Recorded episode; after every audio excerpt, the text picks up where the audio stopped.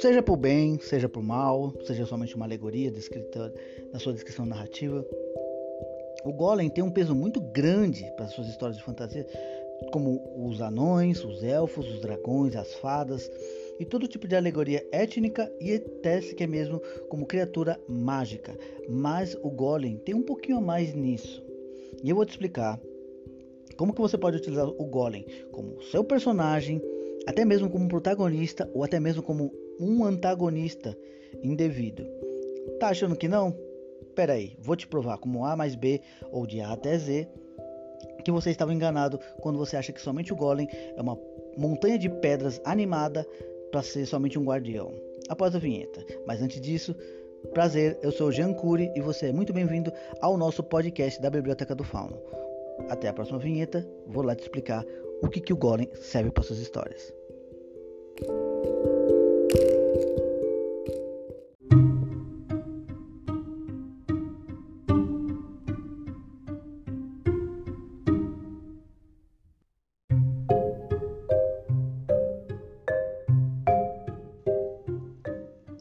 Respira, se acalme e me siga, jovem gafanhoto ou jovem gafanhota. Antes de tudo, se você está aqui me ouvindo agora, seja na situação que você esteja aí do outro lado, às vezes acontece um seguinte fato. Às vezes o que você pensa conhecer, às vezes não é da forma que eu conheço, ou até mesmo da sua forma que você conhece. Então aqui eu vou dar uma breve introdução, o que é o golem e para que serve um golem? Vamos lá. No princípio bíblico, o golem é nada mais e nada menos do que uma criatura feita ela de barro ou de madeira, ou até que mesmo de alguma outra forma de construção que é somente um guardião não inerente a ações de empatia ou sequer mesmo de diálogo. O golem ele é somente um, uma criatura animada, seja ela de uma forma alquímica, mágica ou qualquer que seja o princípio que você vai criar o seu golem. Mas assim, o golem, ele é, em princípio, ele só serve para esse caso. Ele é um guardião de algum lugar, de algo ou de alguém. Mas isso aí eu estou te dando uma base linear, uma coisa bem preto no branco. Mas não se preocupe. Agora eu vou dizer o porquê que isso que eu estou dizendo é miticamente clichê e ao mesmo tempo retrógrado. Após a vinheta você vai entender o porquê que eu Jean Cury acho que é um tipo de personagem que é muito mal desperdiçado para situações que às vezes é corriqueira, como por exemplo, já pensou em pôr o seu protagonista como um golem? Não? Então espera aí.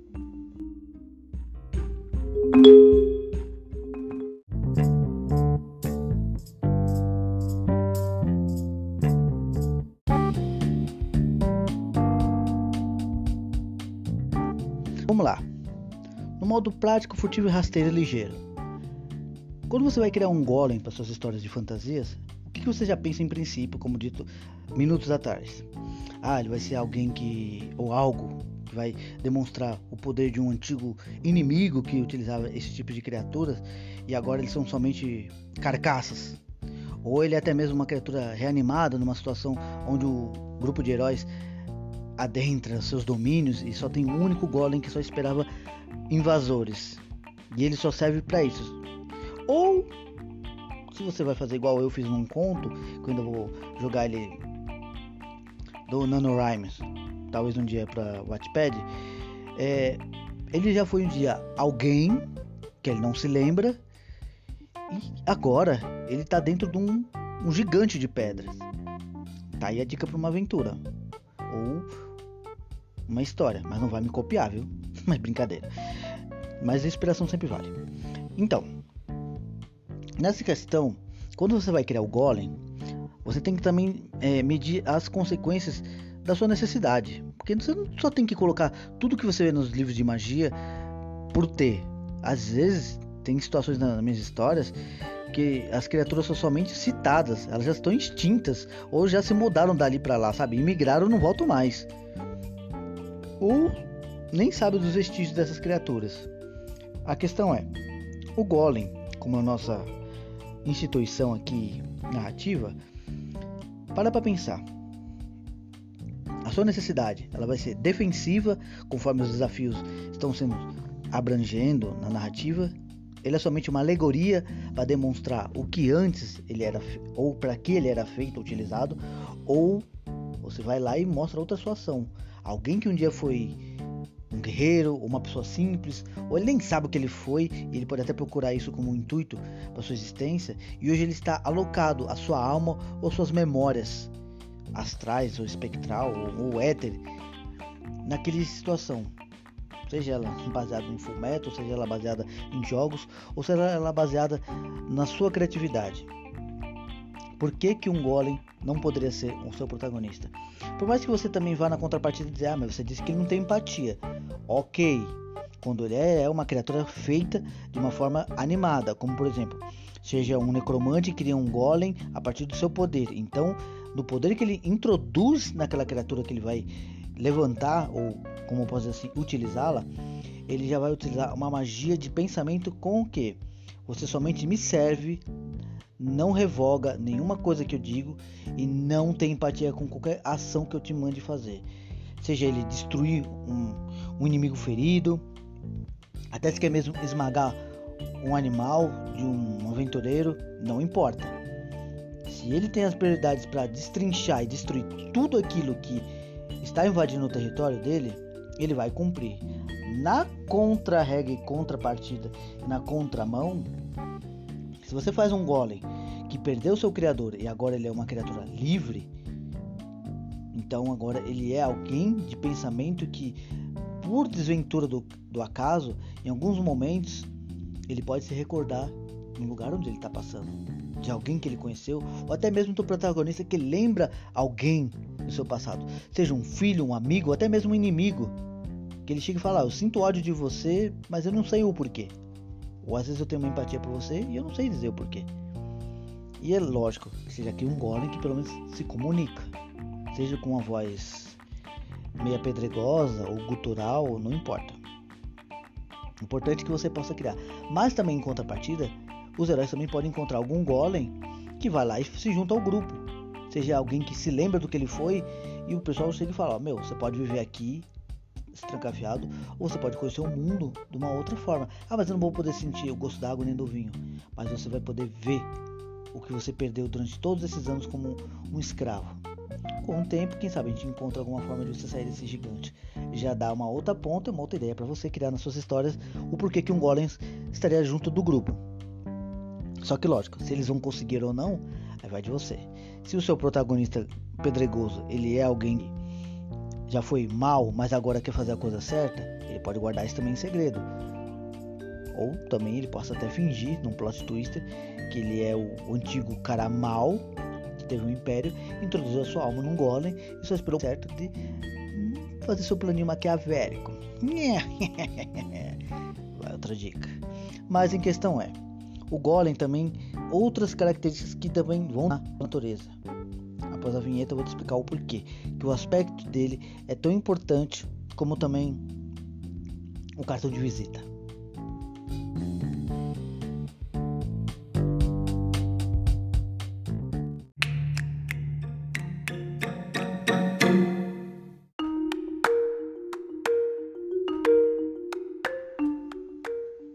Essa dica vai servir também para você que quer criar o seu golem ou golems uma determinante descritiva ou guardiã.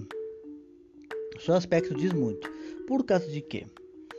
Para quem já joga RPG ou já vê muitos filmes de bases de fantasia ou lê histórias muito desse tipo, o golem na maioria das vezes é uma criatura humanoide ou até mesmo de aspecto humano, seja ela bem lapidada, mas eles esquecem às vezes que até mesmo o golem, ele pode ter um aspecto de uma quimera, de um leão, de um cão, não somente de uma de um ser humanoide, que já é um aspecto amedrontador, mas imagine você enfrentar dois é, golems feitos de diamante ou de um metal raro, ou até mesmo que ele seja de um elemento mágico sobre um metal quase indestrutível porque querendo ou não, a necessidade do Golem Guardião tá ali e ele ser tão poderoso, alguma coisa de recompensador ele tem que dar.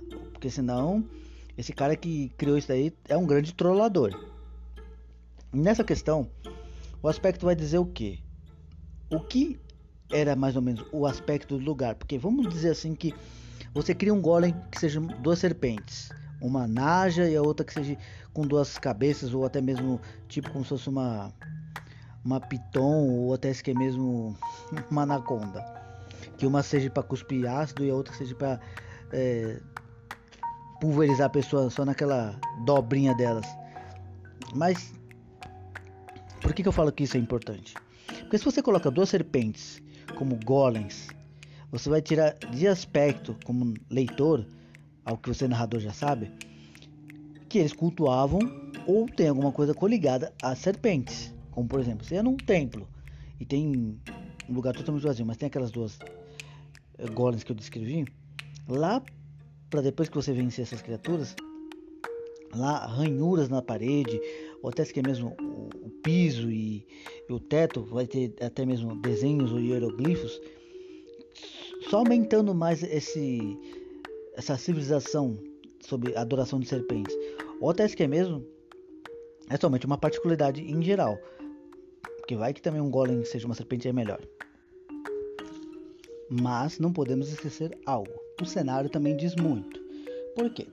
Se o grupo de heróis, nessa contrapartida que eu acabei de dizer sobre as descrições anteriores, se eles vão para uma civilização élfica ou de outra raça que já se extinguiu, o aspecto também de uma criatura que eles tinham como aliado, seja um tigre dentro de sabre, ou uma pantera, ou até que mesmo um, um símil, seja um gorila, ou qualquer que seja a vertente, seja um dragão em forma de serpente, que é o Shenlong das virtudes chinesas, já que os dragões sempre diversificam para culturas em geral, o seu golem também pode diversificar o seu aspecto sobre a base cultural que não vai precisar ser introduzida, mas pode ser já um reflexo narrativo. E daí vai também da sua necessidade. Então, pare e pense. Se o seu golem não é o protagonista e ele é um desafio, ele não precisa ser somente algo humanoide. Pode ser um aspecto físico de uma quimera, de um dragão ou qualquer que seja a determinante. Não se esqueça. O cenário conta muito sobre sua base cultural e aspecto da sua necessidade para o golem. Mas calma que tem coisas a mais ainda que eu vou te falar.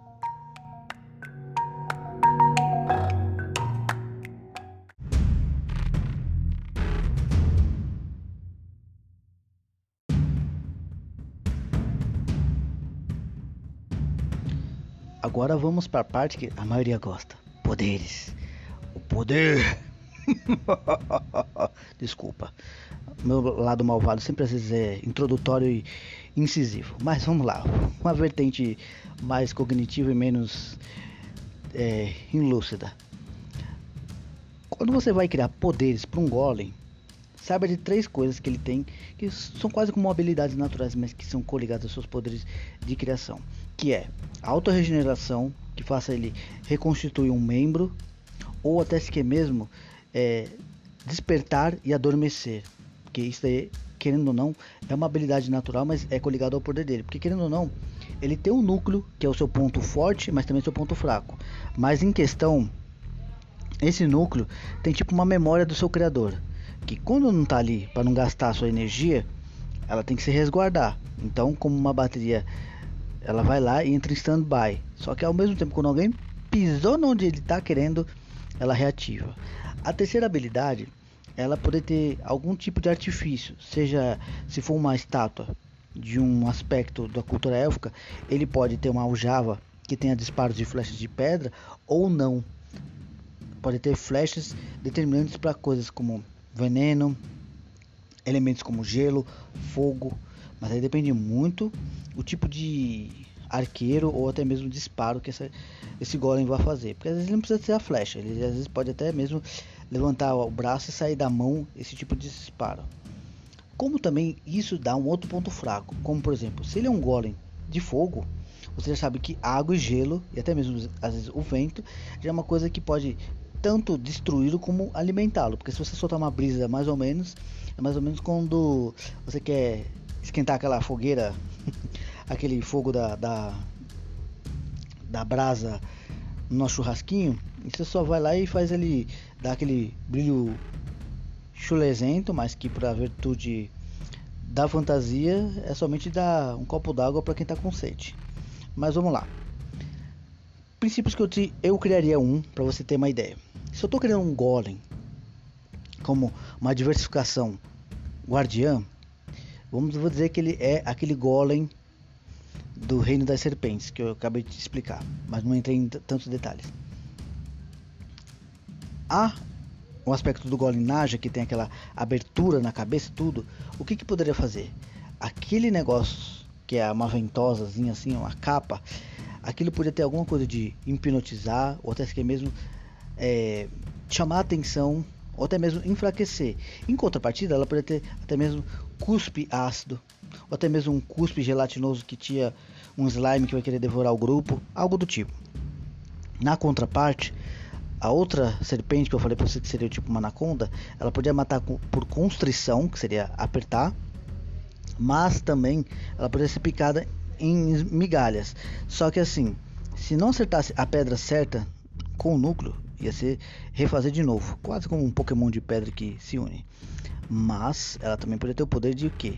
ser auto assim, ter uma auto carapaça que tipo, quando ela tá fazendo o aperto dela, nada mais assim afeta ela, a não ser um poder mais destrutivo do que o nível de magia que foi usado para construir. Mas aí eu tô falando no aspecto tanto de RPG, mas também para o narrador, que seja você escritor.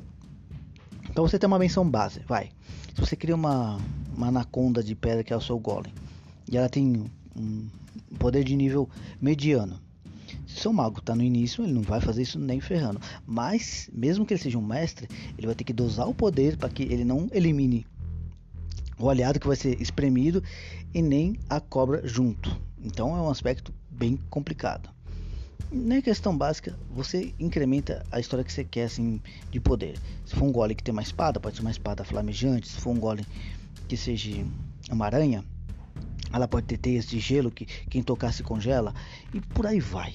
Eu tenho tanta ideia que se eu for falar aqui, vocês vão pegar todas as minhas ideias e eu não vou ter é, o que fazer para umas aventuras de RPG nem para minha narrativa. Brincadeiras à parte, até porque é muita coisa. Três ideias que eu também vou te dar de bônus. Se o seu golem for um humanoide, ele também pode ter assim a virtude de ser um mago, um lanceiro, um guerreiro, e aí sim você vai criar na base do que foi aquela cultura os poderes ou o poder único que ele tenha. Como também, se for uma criatura animalesca, como um cão, um gato ou qualquer que seja criatura, ele pode ter o aspecto do que? Ficar invisível.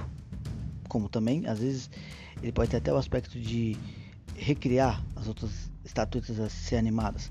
Mas se ela for uma quimera, um dragão, já se prepare que vai ter baforada de dragão semelhante ou até igual. Nisso, vai de você. Então, vamos pro desfecho para a gente já ter os parênteses e pingos nos is.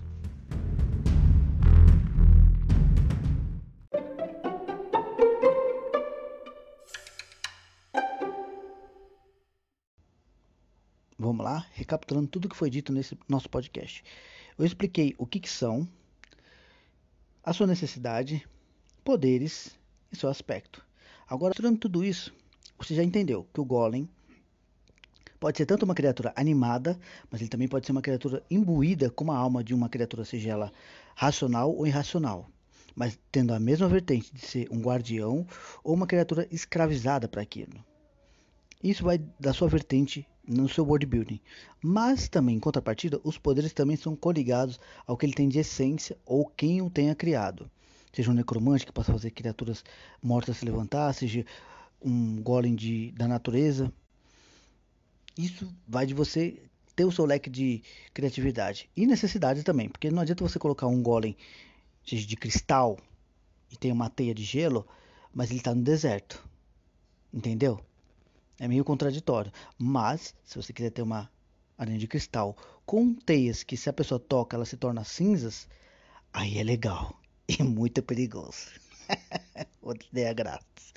Mas, em contrapartida, não se esqueça, ele pode ser tanto um aspecto descritivo de algum embate ou alguma guerra antiga, uma civilização que utilizava isso como guardiões, ou até mesmo eram próprios golems que não sei, isso vai da sua criatividade. Eu não vou te dar uma ideia a mais, porque senão esse podcast vai ser mais uma introdução narrativa para um golem das suas histórias do que você já captar o que eu preciso repassar para você.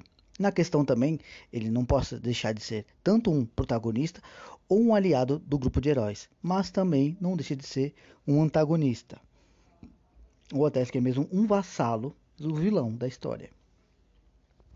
Seja ele guardião ou uma criatura enviada para destruir o grupo. Isso vai por você.